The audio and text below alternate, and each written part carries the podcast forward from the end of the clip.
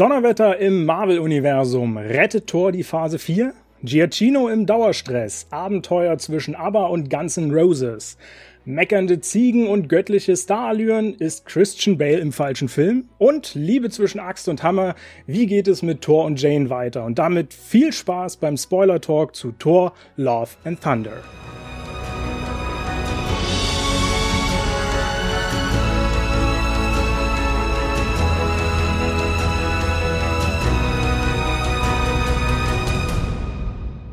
Moin ihr Lieben und herzlich willkommen bei Cinescope von der Leinwand ins Ohr. Es freut uns sehr, dass ihr auch bei unserer zweiten Folge mit dabei seid und dies ist gleichzeitig eine Sonderfolge. Heute wird nämlich einiges an Nerdwissen ausgetauscht und mit wem ginge das besser als mit der allwissenden Jane Foster des Podcast-Universums Nadja. Damit hast du mich ein bisschen überrannt. Moin! Willkommen zurück zu einer zweiten Folge, falls ihr uns in der ersten Folge nicht schon, ja, verfolgt habt. Und äh, ich bin heute nicht allein, denn ähm, mein Nerdwissen äh, reicht zwar über die Multi über das Multiversum, aber dazu haben wir uns einen speziellen Gast für heute dazugeholt. Ähm, sie ist nämlich genauso im Nerd-Thema und Comicwissen fast schon allwissend, und zwar Michelle. Hallo. Ja, äh, ich weiß jetzt gar nicht, was ich groß sagen soll, außer wahrscheinlich ja seit 2016 großer Marvel-Fan und irgendwann dieses Jahr zu Nadja ins Moderatorenteam gewandert. Jo. Ja, perfekte Voraussetzung. Ähm, ja, Torlauf und Zander heute auf dem Schirm. Äh, bei uns ist es, also bei Nadja und mir ist es jetzt schon ein paar Tage äh, länger her, dass wir ihn gesehen haben. Fast schon zwei Wochen. Du, du hast ihn jetzt gerade äh, letzte Woche gesehen, Michel. Ähm, vielleicht magst du kurz einmal sagen, wie so dein, dein erster Eindruck war. Ich glaube, über den Inhalt brauchen wir jetzt gar nicht so groß sprechen, weil da haben wir ja letzte Woche schon drüber gesprochen. Und ich glaube, wer einen Spoiler-Talk hört, der weiß, glaube ich, auch, was ihn erwartet ungefähr. Na, hoffen wir es doch. Nicht, dass wir hier noch anfangen müssen, Spoiler zu disclaimen, nicht Spaß. Ähm, tatsächlich würde ich sagen, es war, wie um auf Nadjas äh, Review zurückzugreifen, viel Donner um nichts tatsächlich. Also auch wenn die Werbewelle da drum nicht so schlimm war wie um Multiverse of Madness, es war irgendwie enttäuschend in der Form, dass es ein ganz anderer Film war als der Rest der Phase 4 und irgendwie für mich auch in Phase 3 gehört hätte, wie ihr zum Teil auch angeschnitten, angeschnitten hattet. Und was auch ein großes Thema für mich war, der Taika Waititi-Humor, den ich in 3 eigentlich mochte, der war hier irgendwie fehl am Platz bei dieser düsteren Grundstimmung, was Gore angelangt, anbelangt hat. Ja, ich glaube, da hast du so relativ eine, eine ähnliche Meinung dann offenbar wie wir. Ähm, scheint ja üblicherweise, was ich mir so im Netz mittlerweile angeguckt habe, wirklich eigentlich sonst positive äh, Kritiken dafür zu hageln. Aber irgendwie äh, hat es uns alle drei offenbar nicht ganz so gecatcht, ne? Ja, ich glaube, das haben wir ja davor schon besprochen, dass wir alle drei ja recht biased, was das betrifft, angeht. Ne? Das sollte man ja auch nicht falsch verstehen. Jeder hat seine subjektive Meinung und äh, jeder, der diesen Film genießen kann, der hat natürlich keine Schande, sondern da freue ich mich für die Leute, die diesen, die diesen Film halt sehr stark ähm, mochten und ihn genießen konnten. Also eben das pure Gegenteil ist von mir keine Hate-Welle, sondern hey, cool, ihr habt den Film genossen, anders als ich persönlich. Und ich äh, unterstreiche das, wir unterstreichen es ja eigentlich immer alle drei es ist halt eben eine persönliche Meinung. Es ist unsere persönliche Auffassung dessen, wie wir den Film halt eben wahrnehmen. Und das hat jetzt auch nicht zwingend was mit dem Comics-Vorwissen zu tun. Das habe ich dir ja auch schon gesagt, Michael, letzte Woche. Da spielt natürlich ein bisschen was mit rein. Aber jetzt tatsächlich im Tor-Franchise ähm, hat mich bisher eh wenig gecatcht und ähm, ich habe mir noch paar, durch diese zwei Wochen, die wir ja schon hatten, äh, wie wir den Film gesehen haben und ich habe mir auch ein paar Reviews online angeschaut und ein paar Reaktionen und dieses äh, Review-Video selber noch aufgenommen, sind bin ich auch noch auf einige Sachen eingegangen und auch als Vorbereitung für heute und muss sagen, vielleicht habe ich ihn ein bisschen zu schlecht bewertet mit vier von zehn beziehungsweise zwei von fünf, je nachdem, ob man denn jetzt welche Bewertungsskala man halt jetzt nimmt. Äh, aber am Ende des Tages war ich halt trotzdem doch irgendwo enttäuscht und es passt halt einfach nicht in Phase 4. Ganz simpel. Ja, absolut. Ähm, ich bin auch tatsächlich sehr gespannt auf unseren äh, Talk jetzt, insbesondere vielleicht um gleich mal die Voraussetzungen so ein bisschen klar zu machen. Äh, ich selbst bin kenne mich zwar mit Filmen sehr sehr gut aus, bin jetzt aber nicht wirklich tief im Comic-Wissen oder sowas von Marvel drin. Sprich, ich habe die ganzen äh, MCU und äh, MCM-Filme quasi äh, ähm, alle gesehen und und kenne das auch relativ gut, bin aber halt nicht so richtig in diesem Nerd-Wissen drin. Da seid ihr dann die beiden Spezialisten so ein bisschen dafür. Und äh, deswegen bin ich sehr gespannt. Vielleicht ändert sich ja meine Meinung dann auch durch euch noch so ein bisschen. Ich bin mal gucken, was so auf uns zukommt du es gerade erwähnt hast, ich will einmal einschneiden, MCU steht für Marvel Cinematic Universe und eigentlich dürfen wir, wie Kevin Feige ja auch schon selbst erwähnt hat, von einem MCM sprechen, logischerweise einem Marvel Cinematic Multiverse, was ja im Prinzip mit aller spätestens What If oder aller aller spätestens nun offiziell mit Doctor Strange in the Multiverse of Madness eingeführt wurde. Weil sehr viele tatsächlich auch in den Comments mal fragen, was heißt eigentlich MCM? Sehr gut, dass du das nochmal mit, mit angerissen hast. Äh, hätte ich jetzt auch beinahe vergessen. Äh, ja, ich würde sagen, wir steigen direkt gleich mal ein, so mit, mit der, äh, mit der Anfangsszene, oder? Vom, vom Film, weil da ist nämlich für mich gleich schon eine Frage aufgekommen. Äh, Im Prinzip haben wir ja am Anfang, wird der Gore vorgestellt, äh, unser neuer Antagonist. Und ähm, für mich war das alles so ein bisschen schnell, diese Vorstellung. Sprich, mir war, ist relativ unklar geblieben, wo hat er jetzt genau seine Kräfte her? Wo kam auf einmal dieses Schwert her? Äh, was hat dieses Schwert für eine Bedeutung? Ich weiß nicht, ob ich da einfach so ein bisschen äh, noch nicht aufmerksam genug am Anfang war oder äh, ob das vielleicht irgendwelche Hintergründe hat. Vielleicht könnt ihr mich da ein bisschen aufklären. Nun, von meiner persönlichen ähm, Auffassung jetzt von dem, wie wir es gef gefühlt oder gesehen, gesehen bekommen haben, ähm, seine Kräfte kommen ja vom Necrosword, aber da hat mir genau persönlich eben das gefehlt. Man wird, es wird vom großen Necrosword gesprochen, oh, das böse Schwert, was ja sehr viel ähm, Kraft und Macht besitzt, was ja eigentlich unzerstörbar praktisch ist, wie sie es ja mehrfach im Film erwähnen. Und wir bekommen halt keine richtige Vorgeschichte zu diesem Schwert liegt einfach da und ähm, er ergreift es und wird von ihm, von dem halt quasi korrumpiert äh, und, und, und, ja, ist dann der Bösewicht schlechthin. Wobei man aber auch hier einmal angrenzen ähm, muss, dass man hier auch wieder eine Änderung von den Comics ähm, durchgesetzt hat. Gore hat nämlich keine Tochter in den Comics. Es ist ein Sohn, den er hat und den er verliert. Äh, insgesamt ist da auch das äh, Thema, dass äh, das Schwert in den Comics auch mit ihm tatsächlich verwachsen ist und er auch vom Äußerlichen abgeändert wurde und auch nicht so ganz klar wurde, wie sehr er eigentlich zu seinen Göttern betet, die ihn verlassen, weil das wird irgendwie erst ganz zum Schluss relevant. In den Comics ist es so, bei, bei dem 2013er Tor, da wird zwar auch mit einer ähnlichen Szene eingeleitet in diese Comicreihe, in dem ein Kind zu den Göttern betet und über Thor für Regen betet. Aber da hat Gore nichts mit der ganzen Sache zu tun, sondern ist schon der Götterschlechter und äh, macht irgendwie überall ein bisschen Chaos und sorgt dafür, dass Thor darauf aufmerksam wird, indem ganze Pantheone zerstört werden.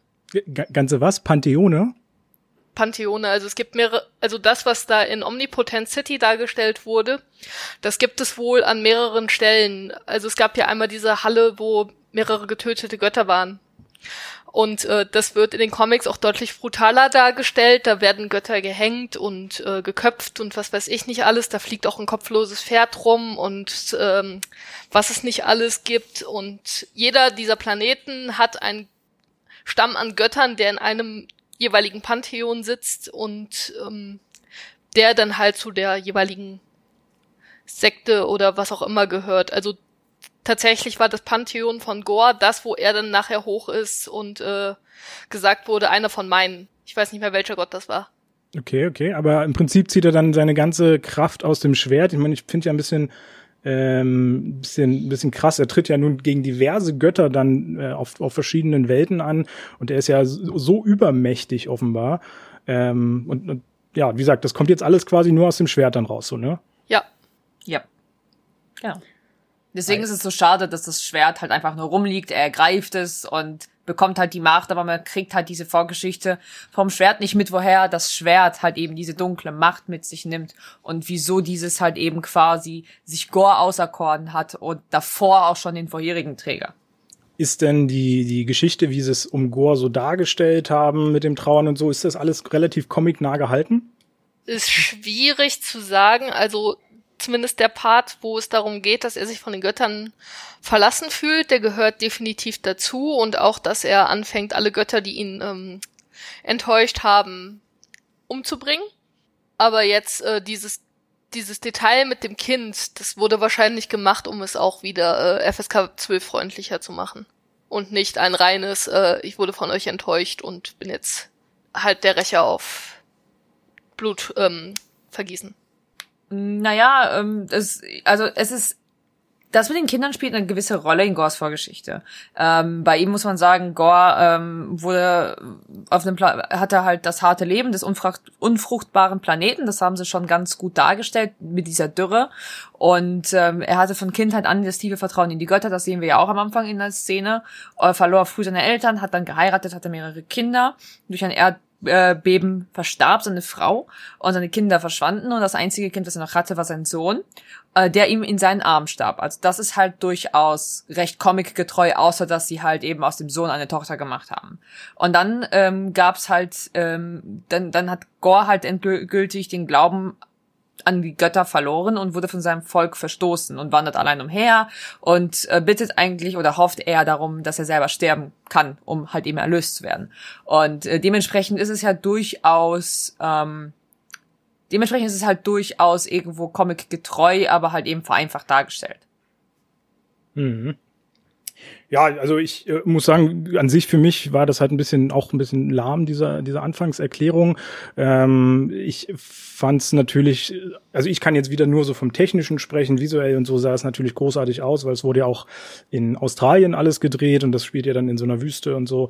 Äh, also sehr authentisch und sehr echt, auch wenn glaube ich trotzdem fast alles irgendwie in Studios gedreht wurde äh, letztendlich wieder. Ähm, also, also wie gesagt, aus, aus, der visuellen Perspektive her sah es für mich äh, recht stark aus, inhaltlich ein bisschen äh, lahm. Ähm, ich hätte noch so als, als zweiten Punkt, den ich mir äh, als Thema rausgesucht habe, äh, die, diese ganze Liebesgeschichte um Thor und Jane, die ja nochmal aufkommt. Äh, ich meine, wir haben ja schon in Teil 1 und Teil 2 äh, recht viel über die ganzen gesehen, äh, über das Ganze gesehen, wie die da zusammenhängen und sowas und wie sie zusammenkommen und, und was nicht alles.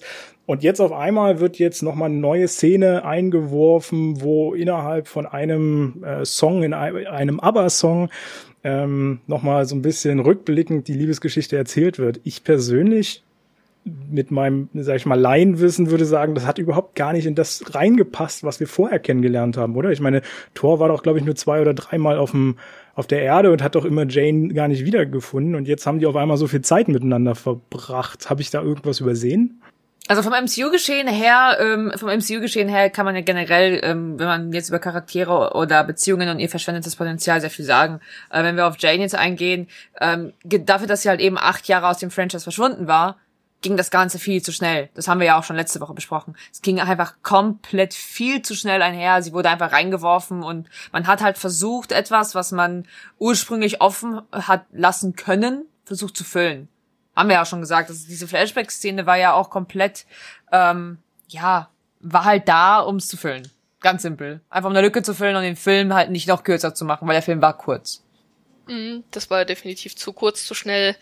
Und die Szene an sich war ganz charmant, wenn man, wenn es äh, nicht so gewesen wäre, dass das acht Jahre abgeschnitten hätte, sondern vielleicht eins oder sowas. Dann wäre es vielleicht ein bisschen charmanter gekommen, aber so kam es irgendwie out of context zu den Comics ist da ein bisschen schwierig. Also man muss ja auch immer sagen, es gibt halt verschiedene Storylines in Comics. Ne? Wenn man jetzt eine 2013er Reihe von äh, Jason Aaron liest, hat das eventuell nichts mit der Reihe zu tun, die davor von einem Autor, einem Autor geschrieben wurde. Das heißt, im Prinzip ist halt jede, jede Comic-Reihe äh, wieder fast losgelöst, und je nachdem, auf welchem Universum es halt spielt. Ähm, und Jane sowie Thor hatten halt beide ihre Beziehungen. Dementsprechend kann man da schwer den Vergleich ziehen, ob das jetzt so eins zu eins akkurat ist. Mhm.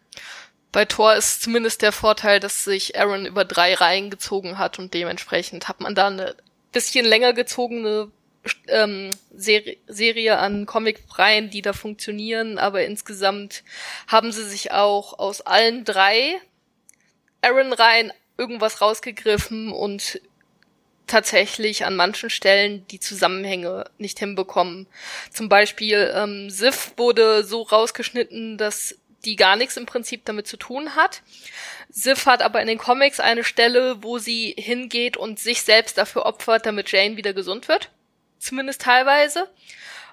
Und ähm, am Ende von War of Realms, das ist so ziemlich das aktuellste, ist es sogar so, dass äh, Valkyrie stirbt und Jane dann nachher die Valkyrie übernimmt, nachdem sie gestorben ist. Also das könnte dann was sein, was hinterher in Tor 5 oder wann auch immer passiert. Okay, das ist natürlich irgendwie interessant. Äh Weil ich meine, sie wurde ja jetzt quasi als, als neue Tor sozusagen irgendwie so ein bisschen vorgestellt.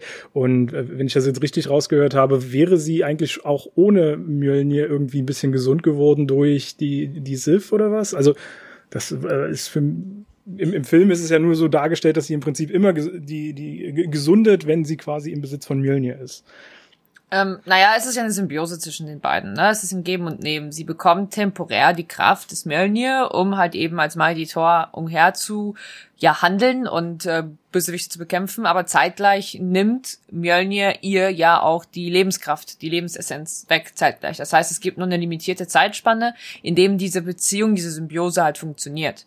Und in den Comics ist es tatsächlich auch so, dass Mjölnir nach Jane ruft, ähm, dass das, die treffen jetzt nicht so zusammen, dass sie einfach nach Neu-Asgard geht und sich Mjölnir einfach schnappt. In den Comics ist Mjölnir auch gar nicht kaputt, muss man ja auch dazu sagen, ähm, zu dem Zeitpunkt. Und äh, dementsprechend ist das auch schon wieder ein bisschen abgewandelt und vereinfacht. Natürlich kann man nicht immer alles comic-akkurat machen, das ist ja auch völlig klar. Und dann gibt's halt eben diese ähm, Geschichte, dass Sif sich opfert, um Jane am Leben zu erhalten. Also da, da funktioniert das Afterlife auch so ein klein bisschen anders, beziehungsweise es gibt halt verschiedene Möglichkeiten. Man darf ja nicht vergessen, dass neben den Relikten, die wir haben mit Stormbreaker und Mjölnir, ähm, Thor ähm, mit, mit und an Asgard eigentlich mit ihrer eigenen Art von Magie auch noch irgendwo umhergehen oder Alchemie. Ne? Das ist ja auch etwas, was ähm, irgendwo auch sehr verwirrend sein kann, dass das halt auch trotzdem teilweise was mit Magie zu tun hat.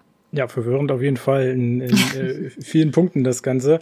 Ähm, was mich auch so ein bisschen äh, verwirrt hat, und da können wir gleich mal äh, vielleicht mit, oder könnt ihr mir vielleicht ein bisschen Licht ins Dunkel bringen. Wir sind ja auf eine ganzen Menge Planeten äh, und sowas, dass die springen ja ganz viel im Film hin und her. Wir haben ja aber in einem der früheren äh, Teile mal kennengelernt, dass es diesen äh, Weltenbaum Yggdrasil gibt und der ja neun Planeten oder Welten sozusagen umfasst. Spielt das Ganze denn jetzt immer noch in diesem Yggdrasil Kosmos oder sind wir mittlerweile da längst drüber hinaus? Ich glaube, Michelle hat da ein bisschen mehr Einblick als ich, muss ich gestehen. Also grundsätzlich ist es ja so, dass ähm, Asgard in der Welt, wie sie jetzt hier ist, zerstört ist. Also in, nennen wir sie jetzt trotzdem 616 oder weiterhin 1900 19.999. Ich weiß es jetzt nicht mehr. Wir sind mittlerweile auf 616. Nein, nein, wir ja. sind mittlerweile auf 616. Das hat uns Christine Palmer, äh, ähm, Stephen Strange, aber auch ein Loki bestätigt. Vielleicht klärt er noch kurz mit den Zahlen auf. Also, okay, also ähm, 616, also 616 ist eigentlich das, das Hauptuniversum der Comics, während wir uns äh, im MCU immer auf, wie, wie, wie viele Einzel waren es? 9111 betraf, be, be, be, bestrengt haben. Also es waren, man hat das MCU-Universum von der äh, Erde 616, also das Main-Comic-Universum halt unterschieden. Wir haben aus den, die Filme haben ein neues Universum dargestellt. Loki hat uns aber bestätigt, dass wir, die Serie Loki hat uns bestätigt in dem, in dem Film, den ähm, Mobius ihm zeigt über seine Zukunft bei der TVA, dass der Filmstreifen Loki 616 betraf. Und das hat uns ja Multiverse of Madness auch nochmal gesagt, wo Christine Palmer angefangen hat, Uni äh, Universen zu benennen und wir unseren Stephen Strange aus 616 kennen, während er in 838 reingeworfen worden war. Wo die Baxter Deswegen, Foundation ja. funktioniert. Hm. Deswegen hatte ich jetzt gerade nochmal angefragt, wie wir uns jetzt verständigen, aber wenn wir jetzt bei 616 bleiben, dann passt das. ist auch leichter auszusprechen als das andere mit den ganz vielen Neunten hinten dran. Ich weiß nicht, wie viele Neunen und Einsen das waren, bin ich ehrlich. Ja, auf jeden Fall ist es so, dass Asgard ja in diesem Bereich zerstört ist und es gab neun Welten, die von Yggdrasil zusammen verbunden waren. Da hatte auch Malekith was mit zu tun, der ja ebenso im MCU tot ist, aber später im äh, Comic-Universum, wenn es dann mit der Thor-Storyline weitergeht, dann auch wieder was zu tun hat. Und da würde dann dieses ganze Realm-Gedöns nochmal aufgegriffen werden mit den neuen Welten, aber zum jetzigen Zeitpunkt bewegen wir uns rein auf Midgard. Wie ich äh, letzte Woche auch oder diese Woche auch zu dir gesagt habe, der, die Stelle, an der ähm, Thor die Kraft an die Kinder gibt, da sah es auch ein bisschen so aus, als würde es äh, wie der Baum aussehen. Also man hätte da auch durchaus Kinder aus den neuen Realms äh, zusagen können oder ähnliches. Naja, man hat ja auch gesagt, also das muss, muss man ja auch dazu sagen, was mir gerade einfällt, äh, die Kinder haben ja auch gesagt, wir sind nicht von Asgard, so. Mhm. Ne, wir mhm. sind Also das sind, äh, und damit muss man eigentlich einhergehen, dass nicht nur Asgard damals zerstört worden war, sondern vielleicht auch das ein oder andere, der ein oder andere an, andere Planet, äh, wo halt eben sich diese Leute auch unten bei Neu-Asgard angesammelt haben, weil wir haben ja auch darüber diskutiert, dass eigentlich ja fast kein, eigentlich keiner überlebt hat sozusagen. Und woher kommen die jetzt so plötzlich? Haben wir ja auch schon drüber gesprochen, dass da minimal filmisch gesehen vielleicht ein Fehler sein könnte. ich ich glaube, da finden wir einige, wenn wir da ein bisschen tiefer graben. Auf jeden Fall. Ähm, aber wenn wir schon, schon bei Planeten und Welten sind, ähm, finde ich ja interessant, da mache ich eigentlich schon mehr oder weniger hauptsächlich den, Spruch, äh, den Sprung zum, zum Ende des Films. Ähm, Valhalla spielt ja auf einmal eine, eine Rolle, was ja, wenn ich mich nicht täusche, eine Art Jenseits sozusagen ist. Ähm, und also die, die eine Credit-Scene zeigt uns ja schon so, so einen gewissen Handlungsteil in, Valhalla. Äh, in Valhalla. Ähm, wird das jetzt ein Teil des ganzen MCM? Also wird da mehr Handlung eventuell stattfinden können? Oder mm. war das jetzt einfach nur so ein kleiner Ausguck mal? Äh, wenn, dann würde ich es als Ausguck bezeichnen. Also in den Comics selber ist Valhalla selbst auch kein, ähm, kein Spielort. Es ist tatsächlich nur ein Ort, wo Charaktere hinkommen, die tatsächlich gestorben sind. Und es gab auch nur drei Mortals in Anführungszeichen, die tatsächlich dorthin kamen, die keine Asgardianer waren und Jane war eine davon. Und äh, wenn man jetzt einen Ausguck Richtung ähm, Tor 5 oder Secret Wars oder War of Realms oder wo auch immer die hingehen wollen, machen würde, würden die wahrscheinlich in die Richtung gehen, dass Thor nicht akzeptiert, dass sie tot ist und sie aus Valhalla zurückholt. Ähm, da würde ich einmal gerne halt, äh, eingreifen. Also, die, ich glaube, wenn man sich das Multiverse of Madness anschaut, wir haben zwei, auch zwei Post-Credit-Szenen bekommen. Die eine war relevant, die andere nicht.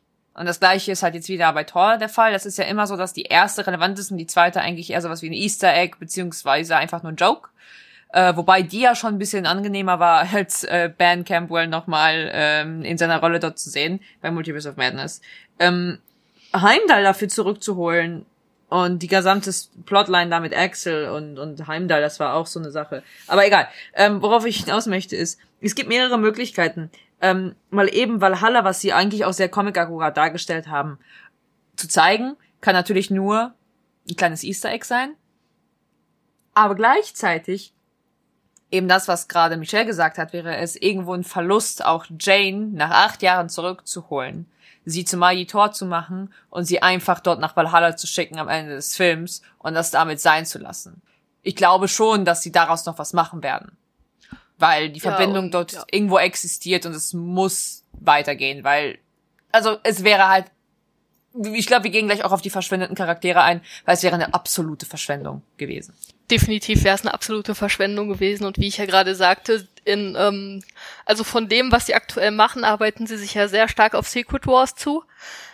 Ist die Frage, ob sie noch War of Realms machen, wenn sie Thor so weit ausquetschen wollen, aber grundsätzlich bei Secret Wars würde sie noch eine Rolle spielen. Dementsprechend wäre es Schwachsinn, sie jetzt zu töten. Ja, absolut. Ähm, also für mich war das sowieso auch ein großes Wunder, weil ich ähm, meine, ich bin in den Film reingegangen, ich kannte den Trailer und nix. Äh, ich wusste natürlich irgendwie, dass sie auch wieder auftaucht. Und äh, gerade weil ja irgendwie momentan auch bei Marvel so ein bisschen die weiblichen Charaktere hervorgehoben werden, jetzt kommt ja auch She-Hulk noch mit ähm, als Serie raus, äh, ging ich jetzt so ein bisschen davon aus, dass jetzt das, das Zepter sozusagen weitergereicht wird und ähm, Hemsworth eben jetzt seine Rolle so ein bisschen abgibt. Ich meine, ich glaube, der hat ja noch einen Vertrag für einen Film oder so, ich weiß gar nicht genau. Und äh, eben Jane jetzt übernimmt, aber das scheint, also weiß ich ja nicht, irgendwie, jetzt ist es so ein bisschen offen wieder alles definitiv offen, definitiv offen. Und ich finde, ich finde tatsächlich, dass man Thor mittlerweile ausgemeldet hat. Ähm, man, ist es vielleicht nicht die, die nicht nicht die stärkste Trilogie in meinen Augen von dem, was wir so an, an einzelnen Franchises innerhalb des großen Konstrukts, äh, des großen Kalküls des Multiversums bekommen haben, ja. Aber es ist durchaus etwas, ähm, was mit dem dritten Tor eigentlich ganz guten Abschluss gefunden hat, meiner Meinung nach. Der vierte fühlt sich halt, wie gesagt, für mich ein bisschen schwächer an. Ähm, weil wir halt eben wieder die gleiche Geschichte von Thor halt erleben. Thor sollte hier der Träger der Geschichte sein, hat tatsächlich aber auch nicht die, so die größte Screen, also doch, er hat die große Screentime, aber es fühlt sich halt nicht an wie seine Story, muss ich sagen. So ganz. Ich habe ähm, mehr halt eben, auch wenn es das Pacing viel zu schnell war, ging es hier halt viel mehr um die ganzen anderen Charaktere. Äh, so hat sich das für mich angefühlt, so wenn ich dann nochmal drauf zurückblicke. Und ähm, ich habe zu dem Charakter Thor halt nicht viel zu sagen. Ich habe viel mehr zu sagen, was halt noch ähm, ich glaube, ich weiß nicht, Michelle und ich sind da, glaube ich, sehr, wir haben ja viel drüber gesprochen halt auch, ähm, dass wir sehr viel verschwendetes Potenzial in dem Film sehen. Sehr viele Charaktere, die man hätte auch einfach lassen dürfen. Oh ja. Sei es Darcy, sei es Sif, sei es Helvig. Allein schon die drei waren totale Verschwendung. Ich meine, es war schön, dass sie Jamie Alexander nochmal reingeholt haben. Und äh, Darcy auch. Selvig hat man ja wirklich nur in einem Satz abgehandelt, aber irgendwie hat das so null gepasst. Ich meine, klar passt das ein bisschen zu Sif, dass sie trotz ihres verlorenen Arms weitermacht, auch wenn sie kurz sterben wollte. Was im Übrigen nochmal ein kleiner netter Hint ist, das Kostüm, was sie bei Falliga, dem Behemoth, getragen hat, war komplett äh, comic-akkurat. ähm, ja, und Darcy, da hätte ich mir irgendwie gewünscht, dass die irgendwas in Richtung WandaVision sagen, aber da war ja wirklich kein einziger Hint.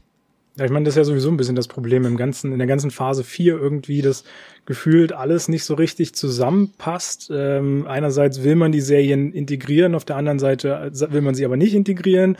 Ähm, und genau das finde ich, fällt denen auch so immer mehr so ein bisschen auf die Füße. Sie bauen zu viele Figuren und zu viele Charaktere auf. Ich habe jetzt angesprochen, es sind auch viele alte wieder mit zurückgekommen und einfach so erschienen.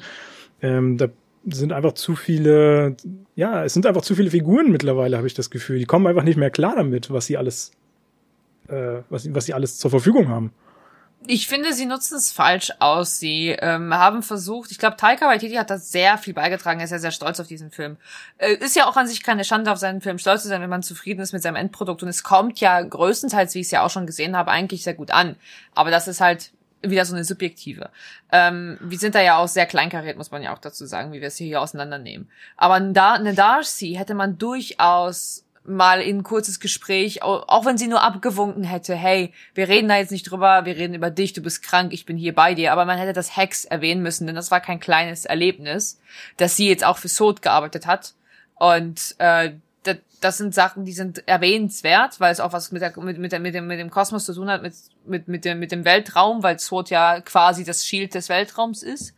Und das ist ja für Jane als Astrophysikerin, beziehungsweise jemand, die halt sich eben mit dem Kosmos befasst, äh, durchaus von Relevanz hierbei. Und da finde ich es halt schade, dass es halt eben gefehlt hat. Nicht nur schade, sondern eigentlich man braucht Darcy da dementsprechend halt gar nicht. Man hätte da auch äh, Selvig drin lassen können, äh, als, als, als Vaterfigur mäßig, oder halt beide komplett rauslassen können.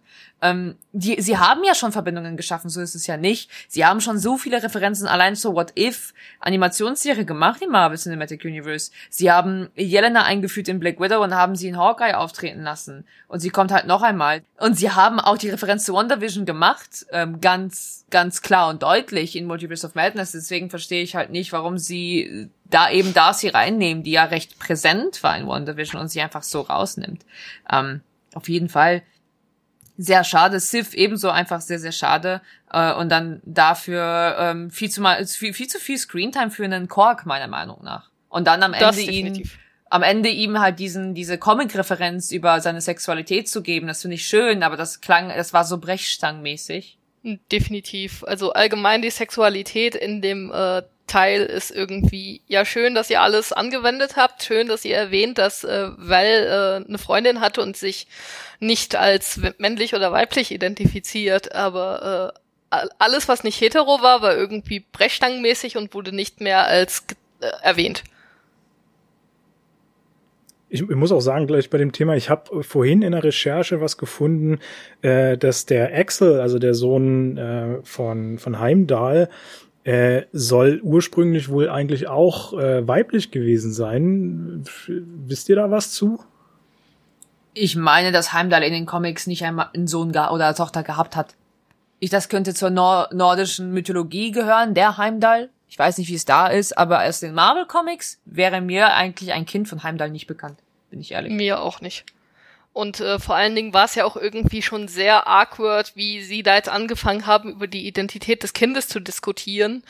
Und wie hat das Kind es geschafft, sich äh, so schnell so umzuwandeln? Und warum ausgerechnet ein Kind, wenn es um Transsexualität geht? Das wurde ja nur angerissen, das ist es ja. Mhm. Das ist ja das, was nur angerissen wurde. Und es ging ja nur darum, dass er seinen Namen geändert hat, weil er sich dem Namen, er, er erwähnt es ja auch auf Englisch so super, super genau. I now identify as Axel. Also wirklich, ich identifiziere mich als Axel, das Typische, was halt eben in diese LGBTQ Plus ähm, Community reingehört das ist, wie ich mich identifiziere, so möchte ich genannt werden. Und daran ist ja auch keine Schande, das sage ich ja auch. Das soll hier kein, das ist jetzt kein Vorwurf gegen, äh, gegen LGBTQ+, äh, wie es im Film eingenommen wird. Das ist gar kein Vorwurf dafür, sondern wie es umgesetzt wird, weil es ist, es, es ist ja auch dieses, es soll ja dargestellt werden, wie Thor halt darauf reagiert und es ist halt in der Hinsicht nicht passend, weil es wird ein Kind, also dass das Kind da ist und die Kräfte von Heimdall hat, okay. Aber warum muss es denn Heimdalls Sohn oder Tochter oder Kind sein, was es ja eigentlich gar nicht gibt. Also wir haben halt zu viel erzwungen, was nicht akkurat ist mm. in mhm. diesem Film. Das ist das. Und vor, und vor allen Dingen hättest du in dem Moment, wo Thor es nicht akzeptiert, das Ding, dass du Thor als homophob darstellst. Was dann auch nochmal ein Thema wäre. Ich, also ich finde das sowieso schwierig tatsächlich, weil ähm, diese ganzen LGBTQ-Charaktere finden ja wirklich alle nur im Hintergrund nebenbei statt. Und im, im Vordergrund sind immer natürlich die äh, hetero-cis-Charaktere äh, zu sehen, ähm, wie es eigentlich überall ist. Ich weiß nicht, ob da immer noch äh, Marvel und Disney der Mut fehlt. Ich meine, eigentlich hat man ja gerade in, in diversen anderen Produktionen, die nicht im Marvel-Universum spielen, ähm, jetzt schon immer mal gesehen bei Disney, dass sie zumindest versuchen, mutiger zu werden. Aber irgendwie beim, bei Marvel scheint das noch nicht so ganz angekommen zu sein. Ich weiß es nicht. Das ist es ja das, was, was, das ist, glaube ich, das ist einmal mehr so ein Eternals-Vibe, der bei mir war, weil, ähm, weswegen ich es eben nicht mag, dass man so erzwungen macht, so, oh, so präsent versucht zu machen und, weil, weil, weil es nicht greifbar ist. Sie erwähnen es, aber sie machen daraus nichts und sagen dann damit, das ist der, man, die haben ja auch gesagt, das ist der ähm, homosexuellste beziehungsweise es ist der ähm, der Film, der am meisten über Sexualität handelt. Möglich. Aber sie machen einmal mehr eben das mit dem möglichen Transgender-Vibe bei Axel, beziehungsweise ähm, Astrid soll, soll es ja ursprünglich der Name gewesen sein, machen sie das gleiche wie mit Fastos. Sie nehmen einen Charakter, der in den Comics anders ist und machen ihn in etwas, was man, was man standardmäßig als Quote in den Film einbringt. Weil dann hätten sie viel mehr aus Val Valkyrie machen können, das habe ich auch schon gesagt, oder viel mehr aus Kork machen können. Weil die, die Sachen sind ja Comic-akkurat. Aber dann nimm doch einfach, anstatt von der Masse her was zu machen, dann mach's, mach's von der Masse her weniger, aber setz auf Qualität und nicht auf Quantität. Weil so ist das Gefühl nämlich hier bei Thor. Hier wird komplett auf Quantität gesetzt. Das hatte, die hatte ich schon die Angst bei Multiverse of Madness, als gesagt wurde, wir haben eine rekordmäßige Summe an Cameos. Zum Glück ist es dem nicht gekommen und man versteht die Plot, ja, man versteht die Plothure der Illuminati in diesem Film, wenigstens. Es hat wenigstens einen Sinn ergeben. Hier, hier bei Thor hat es für mich, äh, bei Darcy, Selvig und Sif, brauchst du nicht. Haben zum Plot nichts beigetragen. Absolut nicht. Genauso wenig die Guardians. Die Guardians waren auch einfach nur hingeschmissen eigentlich. Genau, das wollte ich nämlich auch gerade sagen. Eigentlich haben wir ja schon so ein bisschen die rekordmäßige Zahl jetzt hier mit den äh, Gastauftritten, weil die Guardians haben ja wirklich also auch wenn es im Trailer vielleicht anders suggeriert wird, haben ja hier gar keine Bedeutung eigentlich. Die sind ja, das ist immer so das Ärgerliche bei Marvel, die produzieren einen Film, ich meine, der, der letzte Tor war, glaube ich, 2017 oder so, wenn ich mich nicht täusche. Kommt hin. Ähm, und machen da ein Ende, äh, nee, Quatsch, das Ende kam ja von äh, Avengers, ne? Das, wo, ja, wo von Guardians Endgame. und, genau, Endgame. Aber auch das ist ja schon drei Jahre, glaube ich, her.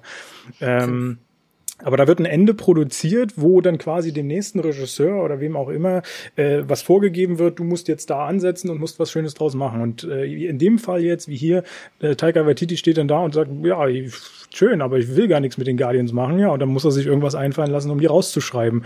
Und das finde ich tatsächlich immer ein bisschen tragisch. Das haben wir jetzt, glaube ich, schon, schon ein paar Mal in diversen Filmen erlebt. Hm. Ja, man hätte sie auch einfach absetzen können. Also sie hätten ihn einfach absetzen können. Genau, einfach absetzen oder Schiff fertig. Und dann vielleicht der eine Satz von Quill wäre ganz relevant gewesen, alles andere war irrelevant. Das mit dem Lieben und in die Augen sehen. Genau. Ja. Weil es gibt ja, es gibt ja auch ähm, da eine Comic-Hintergrund, Comic-Hintergrund zu Quill und zu Thor, muss man ja auch sagen. Magst du da ein wenig mehr zu sagen? Ähm, Boah, ich will mich da nicht zu weit aus dem Fenster lehnen. Ich weiß nur, dass Quill auch auf jeden Fall in die LGBTQ Plus ähm, Community reingehört. Dass er, ähm, oh, lass mich nicht lügen. Der ist omni äh, romantisch Er tatsächlich war, aktuell. war er nicht, Okay. war er nicht pansexuell?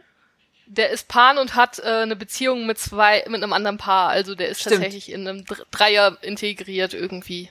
Okay, das traut man ihm aber auch tatsächlich zu. Also auch als Chris Pratt. Das stimmt, das stimmt. Und ähm, es gab, ähm, es gab tatsächlich äh, einen Comic, ähm, der, ich glaube, der war angedacht, aber der, das hat sich nicht durchgesetzt. Es gab auf jeden Fall ein fettes Tor, ähm, Strich, Quill Cover, wo halt eben die beiden als Liebespaar dargestellt wurden und es war komplett als Comic Cover angefertigt und es sollte rauskommen. Aber ich glaube, das wurde zurückgezogen. Es ist niemals in Produktion gegangen. Und ähm, deswegen weiß ich da jetzt tatsächlich nicht zu viel, muss ich sagen. Ich weiß nur, dass es eine große Welle gab, warum damit nichts gemacht worden war. Da weiß ich jetzt nichts zu. Ähm, ich glaube, was noch interessant ist, wenn wir schon bei Charakteren sind, ähm, weil das, also ich persönlich habe damit gar keine Verbindung und deswegen gehe ich davon aus, dass es viele andere äh, Zuschauer und Zuschauerinnen äh, ähnlich geht. Es wird einmal von Eternity äh, gesprochen, beziehungsweise wir sehen es, sage ich jetzt einfach mal auch. Was ist Eternity? Was hat's damit auf sich? Da haben die ja wirklich ein Fass aufgemacht, was gar nicht da reingehört, ne? also tatsächlich ist Eternity eines der großen Grundkonstrukte der des MCMs. Also das gibt Eternity, Infinity, Oblivion und Death. Das sind die vier Grundkonstrukte des Universums und die sind so übernatürliche Wesen wie zum Beispiel der Watcher, das Tribunal und was weiß ich nicht alles, was es nicht alles gibt. Und dieses Fass, das haben sie wohl komplett abgeändert und komplett irrelevant gemacht, dadurch, dass sie es nur so kurz angeschnitten haben, weil eigentlich hat Eternity die meisten Auftri Auftritte im, äh, im Bezug auf Doctor Strange. Tatsächlich gehört das Wesen dahin. Und ähm, ansonsten in Bezug auf Adam Warlock, also wenn, dann hätte es vielleicht ein bisschen in Guardians of the Galaxy gepasst, aber jetzt gerade irgendwie gar nicht.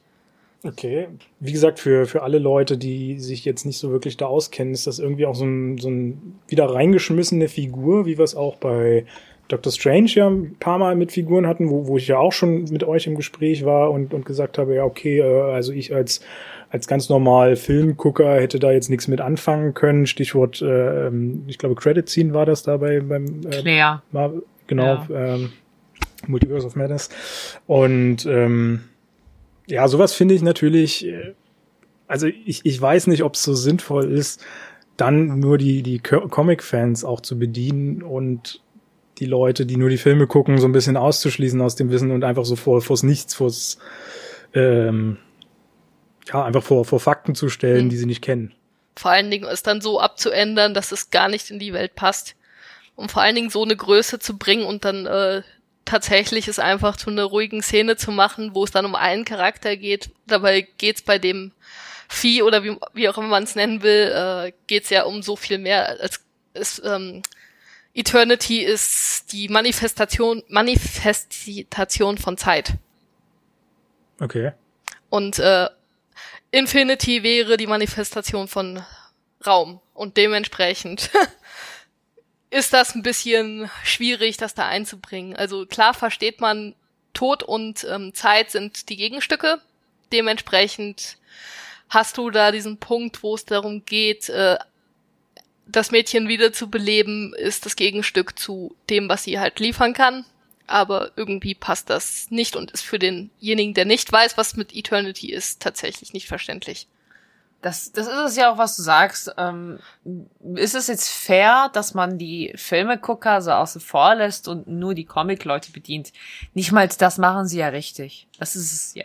Sie geben leichte Hints, sie nutzen was, was in den Comics ist und setzen es irgendwie rein und ähm, es enttäuscht auch zeitgleich die Comicleser.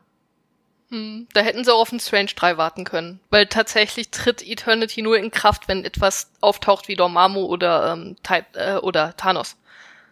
Also bei sowas wie Gore wäre die, der gar nicht aufgetreten. Wobei Gore ja schon eigentlich auch eine, eine echt krasse Figur ist. Ich meine, der tötet die Götter reihenweise. Äh, das hat ja noch nicht mal Thanos gebracht. Aber es ist trotzdem eine andere Größe. Es ist theoretisch ein Mortal, wenn du ihm das äh, Schwert wegnimmst. Und das Schwert ist ja hier in dem Fall noch nicht mal in ihn reingewachsen, wie es in den Comics ist. Die haben ja generell sehr viel optisch auch an Gore geändert, weil sie Angst hatten, dass die, äh, dass zu viele denken, dass er wie Voldemort ausschaut. Und Christian ja, es, es ist true. Es ist true, lacht nicht, aber es ist true, das haben sie tatsächlich äh, so offensichtlich, offensichtlich gesagt, wo wir vor allem auch eine Harry Potter-Referenz haben in diesem Film, ja? Also bitte ähm, wie er auf so einem Breaker davon, äh, davon äh, schwebt am Anfang, äh, auf wie, wie eine Art Besen. ähm, ich wusste auch nicht, was ich davon halten soll. Jetzt so zurückdenken muss ich drüber lachen, aber weil es so lächerlich ist. Äh, aber man muss ja auch dazu sagen, Christian Bale hat ja schon selbst geäußert in Interviews, dass äh, sehr viel gecuttet wurde tatsächlich. Und ich glaube auch, dass die Gore sehr stark runtergecuttet haben und dass Gore eigentlich ein FSK 16 Charakter ist definitiv. Das, die Vibes hatten wir aber auch schon in Multiverse of Madness. Beide Filme hätten der FSK 16 gebraucht. Schade, ja, dass sie es sich nicht trauen. Aber wahrscheinlich ist das das Merch-Problem, ne? Aber genau, ich, ja, das finde ich auch schade, dass sie es nicht, nicht trauen, insbesondere, weil sie ja irgendwann den Bezug ziehen müssen zu Deadpool. Ich meine, es ist ja bekannt, dass da noch ein Film kommen soll, dass der ja auch irgendwie, glaube ich, in das MCU, MCM mit reinspielen soll. Da bin ich nicht drin, wie weit das dann, wo, wo irgendwelche Überschneidungen kommen können. Aber die können ja Deadpool nicht anfangen, jetzt auf einmal auf eine FSK 12 zu machen. Dann gehen ja die Leute auf die Barrikaden. Werden sie auch ähm, nicht. Werden sie auch nee. nicht. Genau, und, und ich meine, das wäre doch jetzt eine super, super Möglichkeit, schon mal die, die ersten Vortastungen sozusagen mhm. zu machen ähm, und, und solche Filme eben auch mal auf die 16 zu ziehen, wo eben schon eh schon die Möglichkeit ist, ganz zu schweigen davon, dass ich es echt grenzwertig finde, nur weil irgendwie digitale Figuren dort abgeschlachtet werden und das Blut nicht rot, sondern gold ist. Ähm, also nur deswegen würde ich jetzt nicht sagen, okay, dann ist es halt eine FSK 12, weil es ja äh, surreal und die, die Kinder werden schon erkennen, dass das äh, alles nicht so gemeint Aber ist. Aber das, äh, das trauen sie sich mit einigen Charakteren nicht, sei es jetzt Sony oder ähm, Marvel Studios. Das haben sie mit Carnage äh, nicht hinbekommen, das haben sie mit den ganzen ähm, Lovecraftschen Horrorsachen bei Strange nicht hinbekommen, das haben sie jetzt bei Gore nicht hinbekommen, das werden sie auch, wenn sie Nightmare oder sonst wem von den vier Lords reinholen, nicht hinbekommen, weil sie sich nicht trauen, da wirklich mal aufs Ganze zu gehen. Das haben sie bei Moon Knight auch verschenkt, seien wir doch ehrlich. Stimmt, ja. Moon Knight ist zwar ähm, offiziell auf Disney Plus so geratet, dass man es nur findet, wenn man, oder einige Folgen nur findet, wenn man es auf 18 stellt, aber seien wir doch mal ehrlich.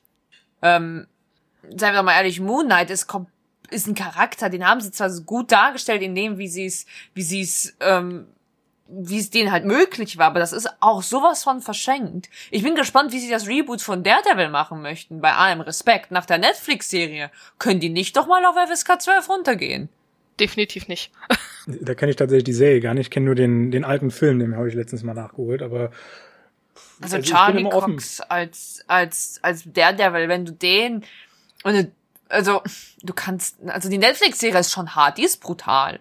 Sie ist jetzt nicht, das ist kein Splatter, keine Sorge, aber es ist nochmal Blut und es ist ja auch richtig dargestellt, weil ähm, der Devil ist jetzt nicht der Superhero schlechthin, muss man ja auch dazu sagen, so, ne, in dem Milieu, wie in dem er sich rumtreibt. Wenn du jetzt auch Kingpin aus Hawkeye schaust, ähm, das, das, das, der war auch schon grenzwertig, so, auch die Storylines. Ich finde, ähm, ich finde, Marvel sollte sich, oder Marvel Studios und Disney sollten sich mal zusammensetzen und gucken, die sollen sich ernst nehmen, weil die verschenken sehr viel Potenzial. Klar, dadurch, dass Disney das gekauft hat und Disney Plus, ähm, verfälscht das aber zeit, zeitgleich, finde ich, bestimmt die, äh, die Grafiken beziehungsweise die Daten. Man darf ja nicht vergessen, ja, Disney ist für Kinder.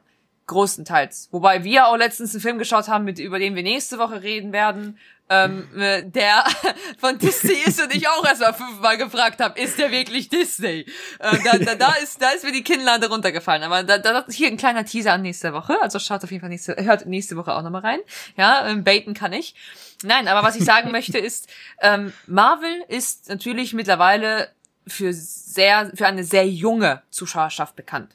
Äh, das ist, das hat sich entwickelt, warum auch immer es sich so entwickelt hat, dass plötzlich so viele wahrscheinlich eben das Disney aufgekauft hat. Keine Ahnung. Aber es ist, es ist an, an eine sehr junge Viewerschaft gelangt. Aber man darf nicht vergessen, dass die OGs, also die wirklich Original Fans, kommen aus dem Comic-Bereich.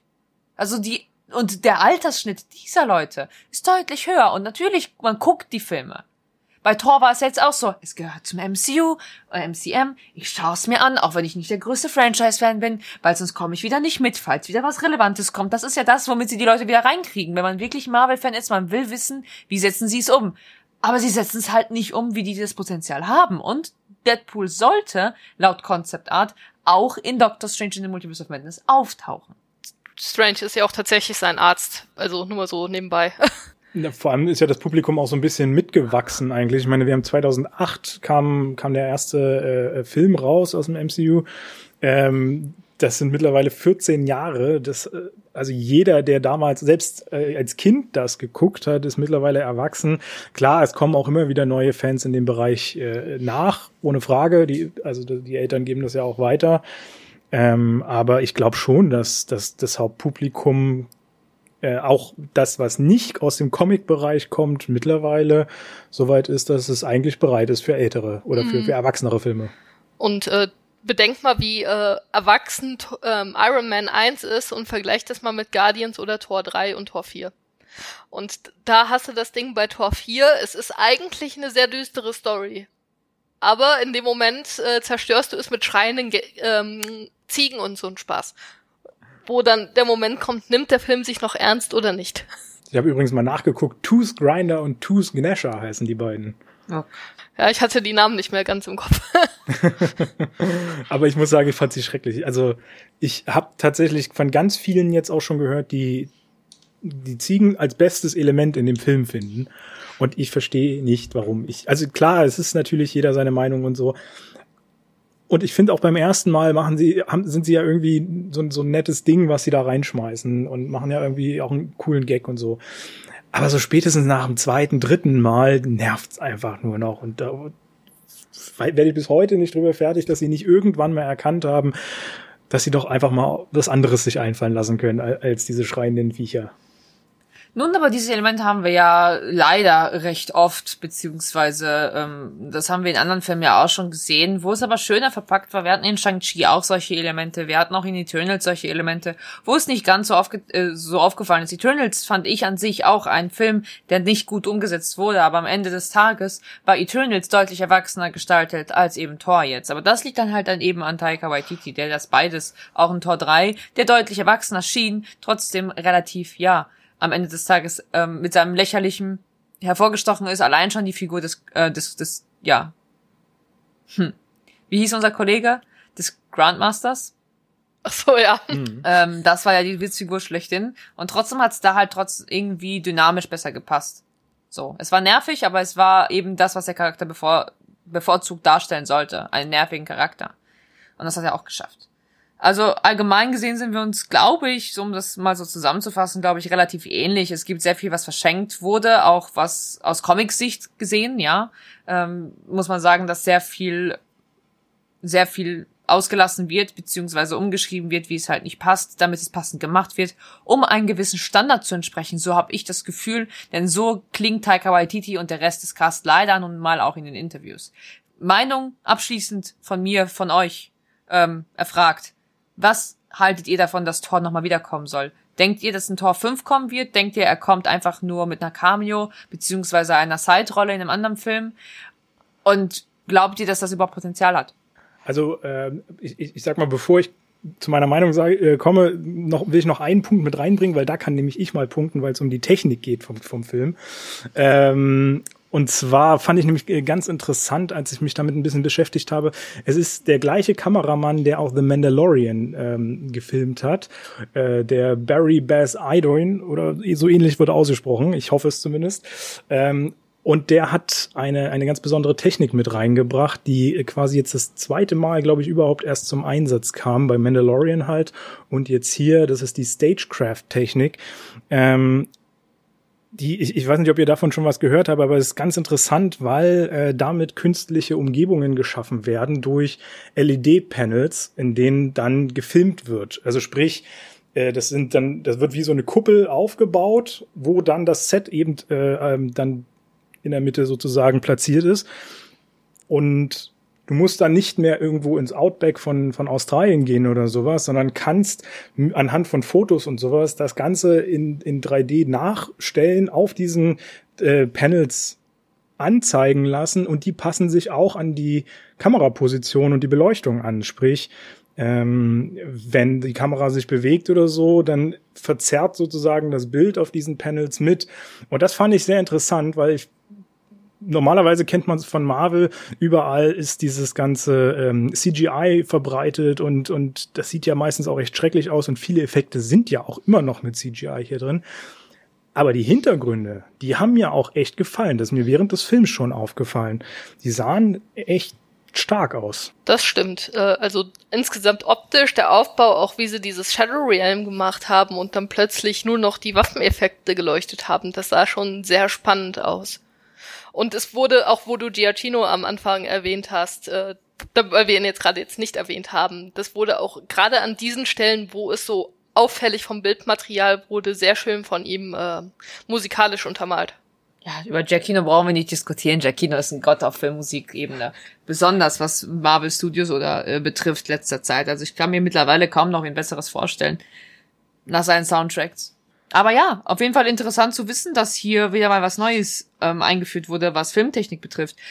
Man muss aber auch sagen, Marvel Studios spart dort nicht. Und das finde ich eigentlich auch ganz gut. Denn ich glaube, Marvel Studios ist eines der Studios, das wirklich gute CGI-Effekte mit sich bringt, auch wenn es nicht immer zwingend was Neues ist. Aber in dem Fall ist es ja neu. Und ähm, vom Setting und vom optischen her war der Film schon sehr schön, auf jeden Fall. Ja, ich meine, die haben ja jetzt auch keine Geldsorgen, muss man ja auch dazu sagen. Ich habe jetzt äh, gehört, am ersten Wochenende sollen jetzt wohl schon knapp 300 Millionen mit Tor gemacht worden sein.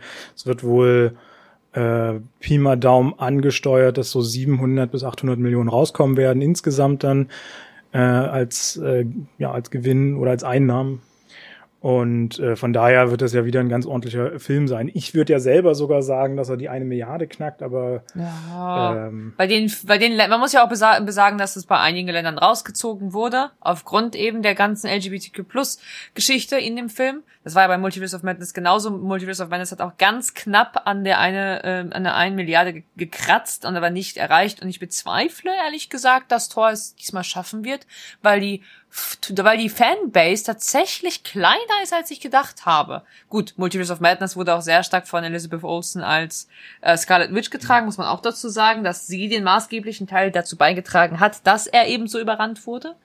Äh, und nicht durch Benedict Cumberbatch als, äh, als Doctor Strange. Äh, aber das ist eben sehr überraschend, dass Thor da, so wie ich es mir jetzt momentan auch anhöre, in der Umgebung, vor allem hier jetzt in Deutschland, Europa generell, äh, dass da Leute eben nicht so stark in den Vorverkauf gegangen sind tatsächlich äh, auch wenn man mal äh, in die Diskussionsthreads äh, und so einen Spaß geht, da gab es eigentlich kaum so einen Anlauf wie zum Beispiel zu Doctor Strange, wo es dann gleich Fragen über Fragen über Fragen gab. Die Spoiler-Talks sind leer geblieben. Ja, das stimmt. Da war ich tatsächlich auch überrascht. Das, das stimmt, ja. äh, da, da war ich auch total überrascht, äh, weil ich dachte eigentlich, dass Tor fast die größere Welle noch zieht, aber ja, da habe ich mich dann offenbar auch ein bisschen getäuscht. Aber das bringt uns vielleicht auch direkt zu deiner Frage zurück, Nadja, äh, äh, wie wir das, ähm, diesen Film jetzt an sich bewerten, wie wir die Zukunft von Thor auch sehen. Äh, und würde ich direkt gleich einfach mal einsetzen. Ich, äh, also für mich war es ja absolut nicht mein Film. Ich äh, fand ihn anfangs tatsächlich gut. Ich habe ihn, als ich rausgekommen bin, dachte ich mir, so eine 6 von 10 oder so würde ich dem Film geben. Äh, ist vollkommen gerechtfertigt, weil er unterhaltend. Er hat ein paar äh, sehr witzige Szenen auch, wo ich durchaus auch ein bisschen gelacht habe. Äh, ich mag einfach Christian Bale mega und ich habe total Bock, den irgendwie wiederzusehen. Ähm, von daher auf jeden Fall, also ich bin, bin mega gespannt, äh, was um ihn rum noch geschieht. Äh, und das alles hat mich dann irgendwie anfangs zu einer 6 von 10 gemacht. Und dann habe ich aber immer mehr drüber nachgedacht und dann kamen so Punkte rein, die wir jetzt unter anderem auch mit angesprochen haben. Ähm, und es ist immer weiter abgerutscht, das ganze Ding, äh, so dass ich jetzt letztendlich so bei drei, vier von zehn bin. Ich, also ich weiß noch nicht, ob ich vier von zehn mache, da muss ich nochmal nochmal gucken. Und ja, was die Zukunft von Thor angeht, äh, ist am Ende des Films stand meines Wissens ähm, von wegen Thor will return, so wie es recht häufig ist. Sprich, wir werden wohl ziemlich sicher noch irgendwie einen Film kriegen, wo er zumindest auftaucht. Ob es ein eigener Film ist, ist eine andere Sache.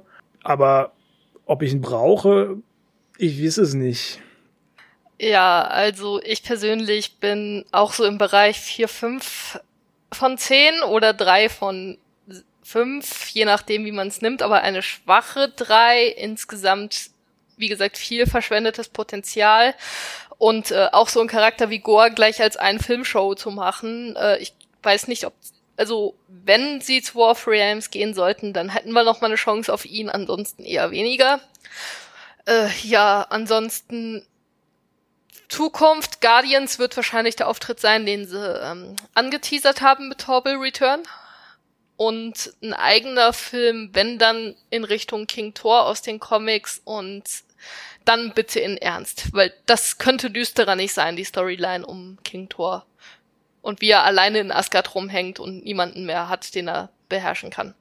Ja, also ich brauche auch keinen weiteren Torfilm und ich denke, dass das sich eher um Herkules drehen wird, den Zeus losgeschickt hat, um Rache zu verüben. Ja. Und ich denke, dass wir da eher ähm, einen Auftritt haben werden, wo wir mehr über die Götter erfahren und dann die Thor-Storyline vielleicht ein bisschen zeitmäßig geschehen wird. Ähm, oder er halt weniger Screentime bekommt. Oder wir sehen halt eben wieder eine Gruppierung an Leuten, äh, wie du es schon gesagt hast, äh, War of Realms oder sonst was in die Richtung, wo er Part einer Gruppe sein wird, die aber eine größere, ja, wie nennen wir das? Wo wir eine größere ähm, Bestimmung haben und es nicht um diese persönliche Storyline geht, wie jetzt hier, die sich quasi aus den ersten zwei, drei Teilen erneut wiederholt hat innerhalb eines Films. Und ich mhm. hoffe, Taika Waititi kann auch gute Filme machen. So ist es nicht. Nehmt mich nicht falsch. Taika Waititi macht keine schlechten Filme. Ist aber nicht mein Humor. Aber nicht nochmal, weil ich, brauch, ich brauche keinen dritten Taika Waititi Torfilm. Brauche ich nicht. Absolut nicht. Ein, eine Frage ist mir gerade tatsächlich noch äh, aufgekommen, die jetzt vielleicht ganz gut an den Schluss äh, passt, denn was mir aufgefallen ist, also ich meine, die ganze Phase 4 sind alles ein bisschen zerfaserte Filme jetzt, ähm, die irgendwie alle nicht so richtig zusammenpassen wollen. Und da ist mir in, in den Sinn gekommen, dass es damals bei Phase 1 waren ja auch alles eigentlich erstmal so Einzelfilme, wo die einzelnen Figuren vorgestellt wurden. Es gab schon gewisse Überschneidungen hier und da, wo man, wo man so ein bisschen äh, gesehen hat, okay, das hängt irgendwie alles zusammen, aber im Grunde Ende war die, die erste große Verbindung, glaube ich, dann der, der erste Avengers-Film. Ist das vielleicht so eine Art neue Phase 1, so dass wir quasi in der, in der zweiten Phase erwarten können, dass da dann endlich mal alle Fäden jetzt zusammenkommen? Definitiv. Also, ähm, du siehst ja auch jetzt den Generationsübertritt äh, es werden vielleicht noch Strange und Wanda übrig bleiben, vielleicht noch ein Bucky oder ein Sam, aber das sind so, also die ersten zwei sind die, die definitiv übrig bleiben werden von der alten Generation und der Rest wird neu aufgezogen Richtung, wie gesagt, Secret Wars, wo es dann um den Multiversumkrieg geht. Die werden sich jetzt versuchen, in diese Richtung aufzubauen und Dr. Doom, Galactus und so ein Spaß einbringen und erst dann werden die Fäden zusammenlaufen. Äh, das ist genauso wie die die Fäden Richtung Thanos erst in Phase Phase 2, Phase 3 richtig haben zusammenlaufen lassen. Ja, also wir haben jetzt die Legacy äh, Character, die halt langsam ins Spiel kommen und ich denke, man kann das so, so wie du es definiert hast, in Anführungszeichen tatsächlich definieren. Äh, wir haben mit, äh, wir haben mit Val, ähm, also mit unserer Dame, die wir in ähm, Black Widow schon kennengelernt haben, beziehungsweise später nochmal in The Falcon and the Winter Soldier, haben wir einen neuen Nick Fury, aber den dunklen Nick Fury, die einen Antagonistenstamm baut quasi, der auch noch Relevanz haben wird später. Ähm, sprich, äh, wir werden äh, Jelena Belova haben, wir werden einen ähm, US Agent haben und da kommen auch noch, der eine oder andere wird dann noch dazukommen, jetzt ohne zu viel zu verraten oder zu sagen zu wollen, weil wir nicht wissen, in welche Richtung es genau geht. Aber es wurde auch schon bestätigt, dass das unser neuer Nick Fury ist, der eine Taskforce zusammenbaut. Und wir werden da, glaube ich, zwei Stämme parallel laufen haben. Äh, denn ja, Scarlet Witch und, und Doctor Strange sind die, die auf jetzt mal in Phase 4 als die wichtigsten äh, Leute gelten. Kevin Feige hat selbst gesagt, Benedict Cumberbatch als Doctor Strange ist aktuell nun mal der neue, ja, äh, zentrale Punkt des, des Universums, des Multiversums. Er ist unser neuer RDJ als Iron Man. Das ist jetzt, ähm, das, das sehen wir jetzt eigentlich alles in Doctor Strange. Und das wird noch zusammenlaufen. Das wird auch alles seine, seine Connections haben. Wir haben super viele neue Charaktere, die so aber auch richtig sind, aus den Serien vor allem, äh, die auch in die Filme einfließen werden. Das tun sie ja auch schon teilweise und umgekehrt. Wir müssen uns überraschen lassen und wir müssen, glaube ich, ein bisschen Geduld mitbringen, weil die, Endgame hieß nicht umsonst Endgame. Und damit haben wir nun mal jetzt eben wieder diesen, diesen, diesen neuen Start und diese neue Angewöhnungsphase. Aber da, es ist eben eine Angewöhnungsphase. Phase 4 ist eine Angewöhnungsphase. Und dann das dauert wieder, wieder seine, das dauert wieder seine zwei, drei Phasen, bis man dann in diesem großen Event ist. Und dann ist es wieder ratzfatz vorbei. ja, wunderbar. Ich glaube, dann haben wir alles, wa? Ja, das war ja auch mal wieder eine Stunde rum. Ja? Kaum, kaum gestartet, schon ist eine Stunde rum. Wahnsinn, ja. ja, vielen lieben Dank euch. Danke, Michelle, dass du dir die Zeit genommen hast, uns ein bisschen mit uns Kein ein bisschen Thema. rumzugeeken. Äh, vielleicht noch kurz Ausblick auf die nächste Folge. Du hast es ja vorhin schon kurz angeteased. Äh, nächsten Dienstag wird es dann wieder eine geben. Ähm, da haben wir drei ja, kleinere Filme auf dem Programm, die vielleicht äh, nicht unbedingt die bekanntesten äh, dann sein werden. Und wir mal gucken, was uns da äh, Schönes erwartet. Und ähm, ja, mit Marvel ist ja jetzt erstmal eine Weile Pause. Ich glaube, das nächste ist erst Black Panther dann wieder, ne? Oder She-Hulk, wenn man es äh, mit aufnimmt. Ja, She-Hulk äh, als Serie, aber dann der nächste Film wäre Black Panther im November. Glaube ich. Genau, genau. Ja, von daher mal gucken, wie es wie es bis dahin weitergeht, was wir alles an spannenden Infos noch so kriegen. Habt ihr noch irgendwelche letzten Worte? Nein, ich danke an die Zuhörerschaft, dass ihr nochmal reingehört habt oder neu reingehört habt und ich freue mich, dass wir mittlerweile, ja, wir hatten die ersten 100 auf jeden Fall geknackt bei unserem ersten, bei unserer ersten Episode. Also einmal äh, klatschen für uns, einmal ähm, auf, auf den Tisch klopfen, uns gratulieren.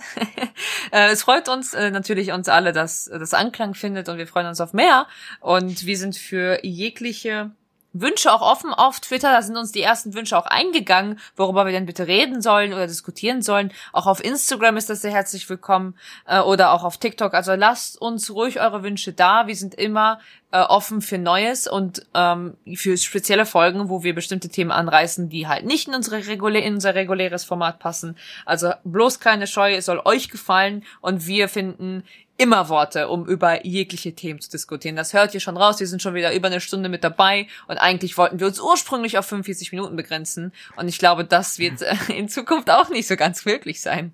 Wir, wir versuchen unser Bestes. Ja, ähm, Ja. und damit eine weitere Folge von Cinescope vorbei. Vielen lieben Dank. Mein Name ist Nadja und ich begrüße euch wahrscheinlich beim nächsten Mal in aller Freude.